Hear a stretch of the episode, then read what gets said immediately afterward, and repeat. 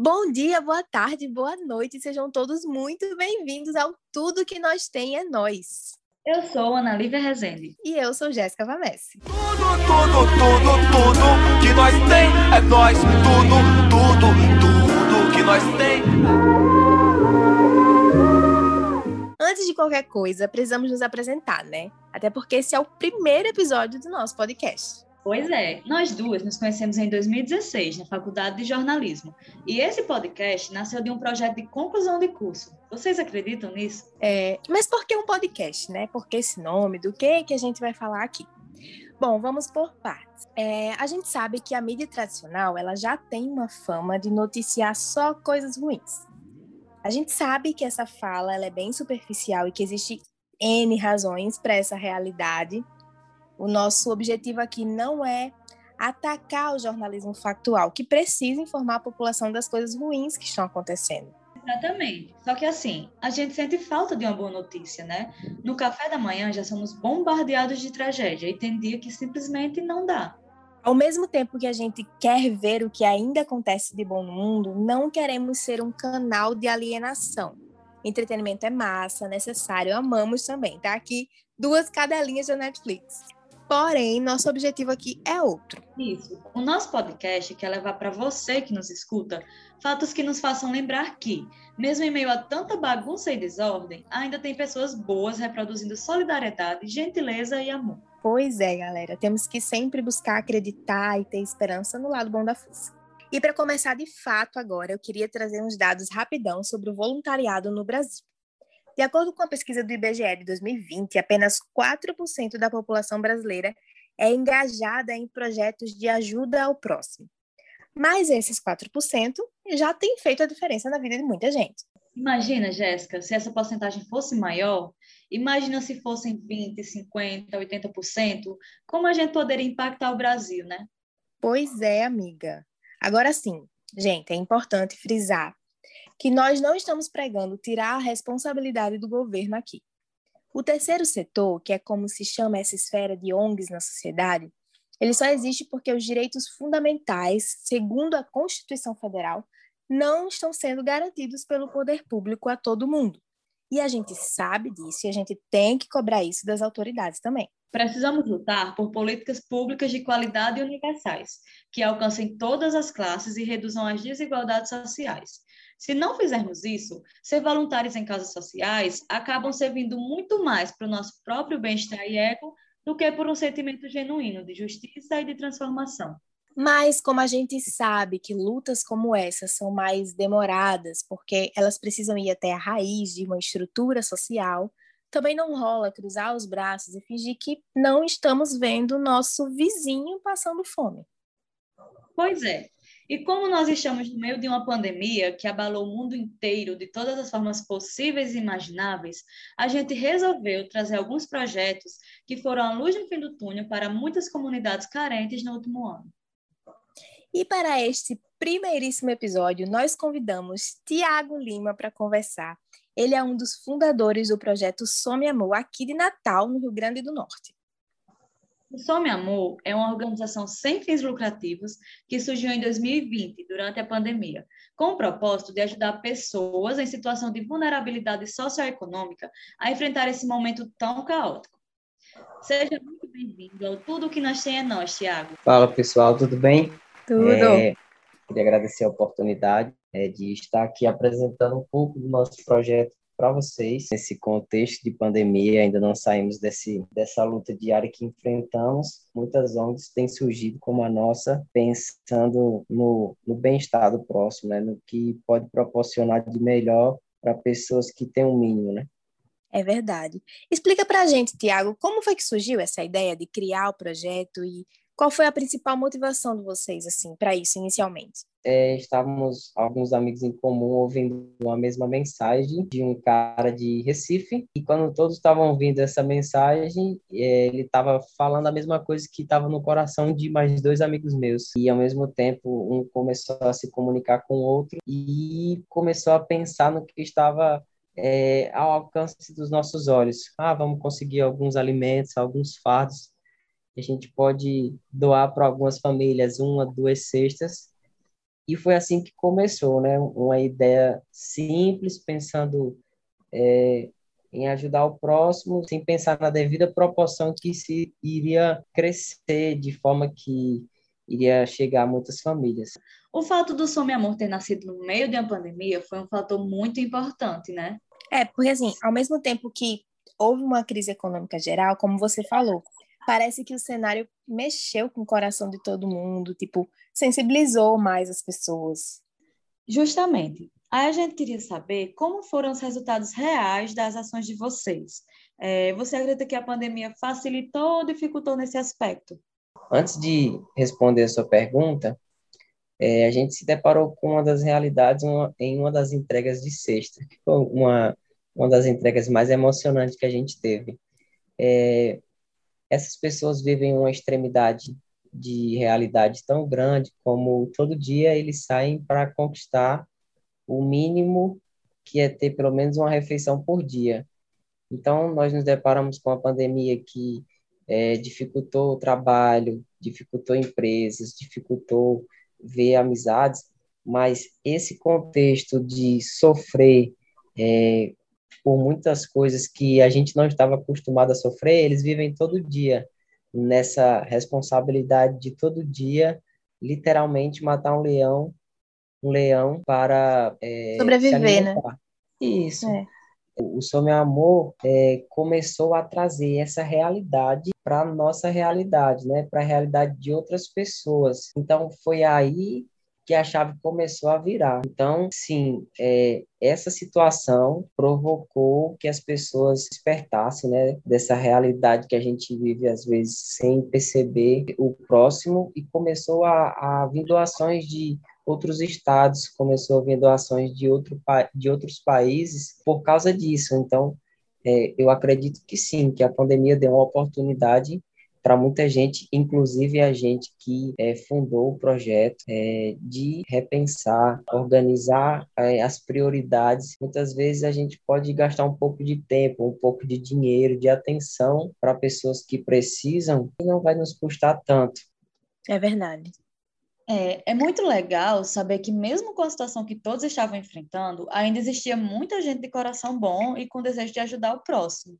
Pois é. E assim, eu estava aqui pensando isso que o Thiago falou, né, da gente sair da nossa bolha. Eu ia até perguntar o que que tinha mais impactado vocês na realização do projeto, mas eu acho até que você já falou, né? Porque realmente dar de cara com essa realidade, às vezes tão distante da nossa, é um choque, né? Impacta é. mesmo.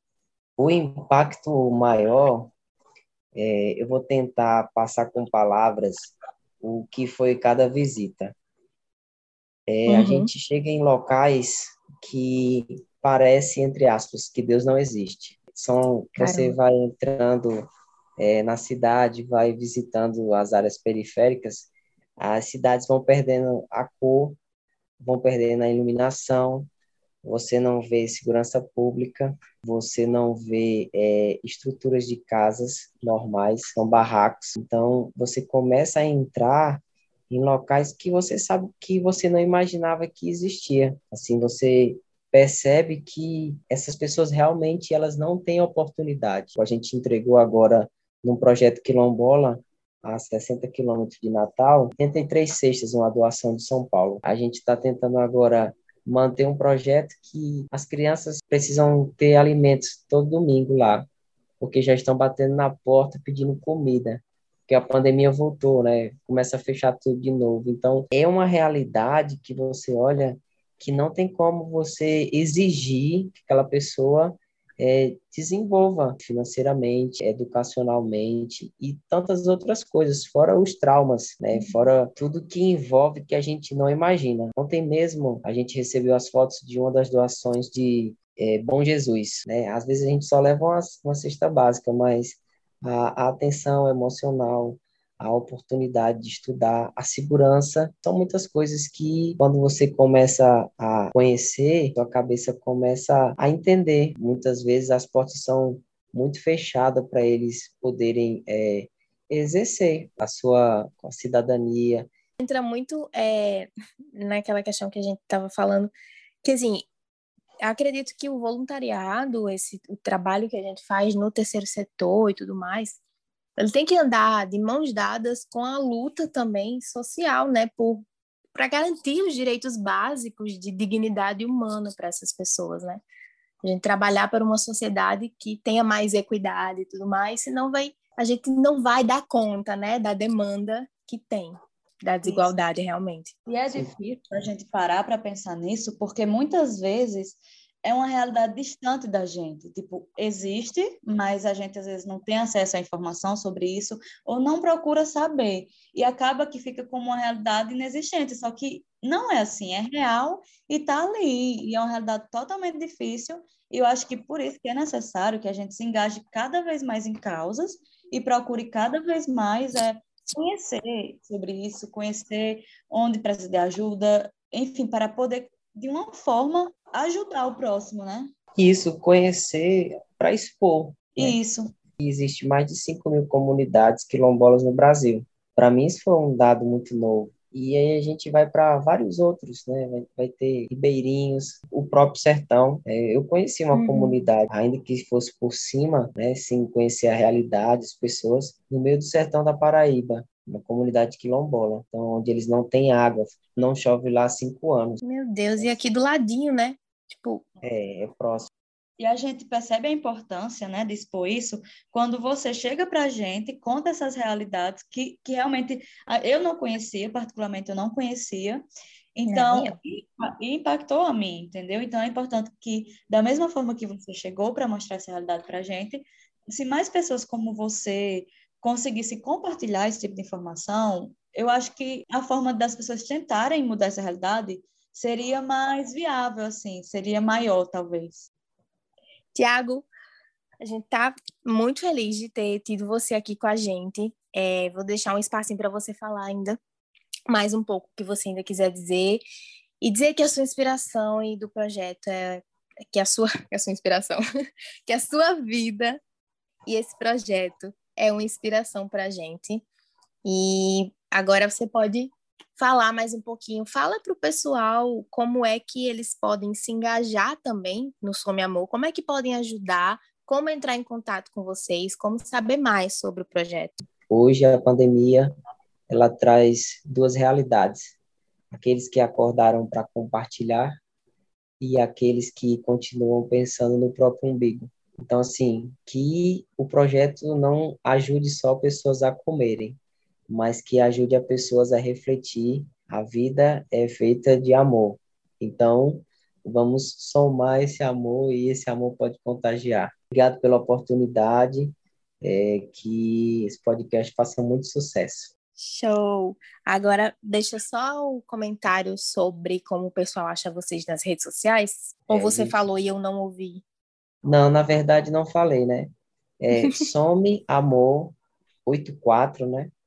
No Instagram. É, lá tem o tem como se comunicar com a gente. A gente tá com as atividades tomadas, assim, para ter noção, a gente arrecadou mais de 20 mil reais né, no ano passado de doação. A gente ajudou, um, acredito que mais de 200 famílias e é um mínimo, né? A gente fica feliz de ter ajudado, mas quando conhece a realidade, a gente se sente constrangido de levar tão pouco. É, é necessário que a gente se fortaleça mais, né? Que some mais, mas é, juntos a gente consegue ter um potencial maior.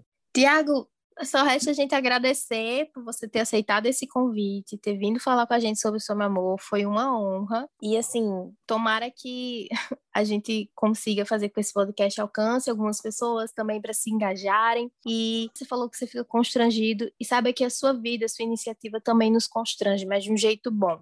Ela nos chama à ação também, sabe? Então, acho que é muito importante. É, o que você está fazendo é muito importante. Então é isso. Mais uma vez, obrigada, Tiago. É, esperamos que vocês que nos escutam tenham gostado e que esses minutinhos que passamos juntos tenham melhorado o dia de vocês de alguma forma. E não vai parar por aí, viu? Nos próximos episódios, nós vamos conhecer mais histórias lindas como a do Tiago. É, vamos conversar com a Aline do projeto Motivar, que atua na Vila de Ponta Negra, aqui em Natal também E a Sara e o Ed, que cuidam do Ministério Compaixão, que é um ministério de uma igreja aqui em Natal, que funciona lá na Ribeira e atua com uma comunidade específica lá da Ribeira. Então não perde os próximos episódios dessa série, que vai estar tá massa. Tudo que nós tem é nós. Fica por aqui. Até o próximo episódio. Tchau, gente!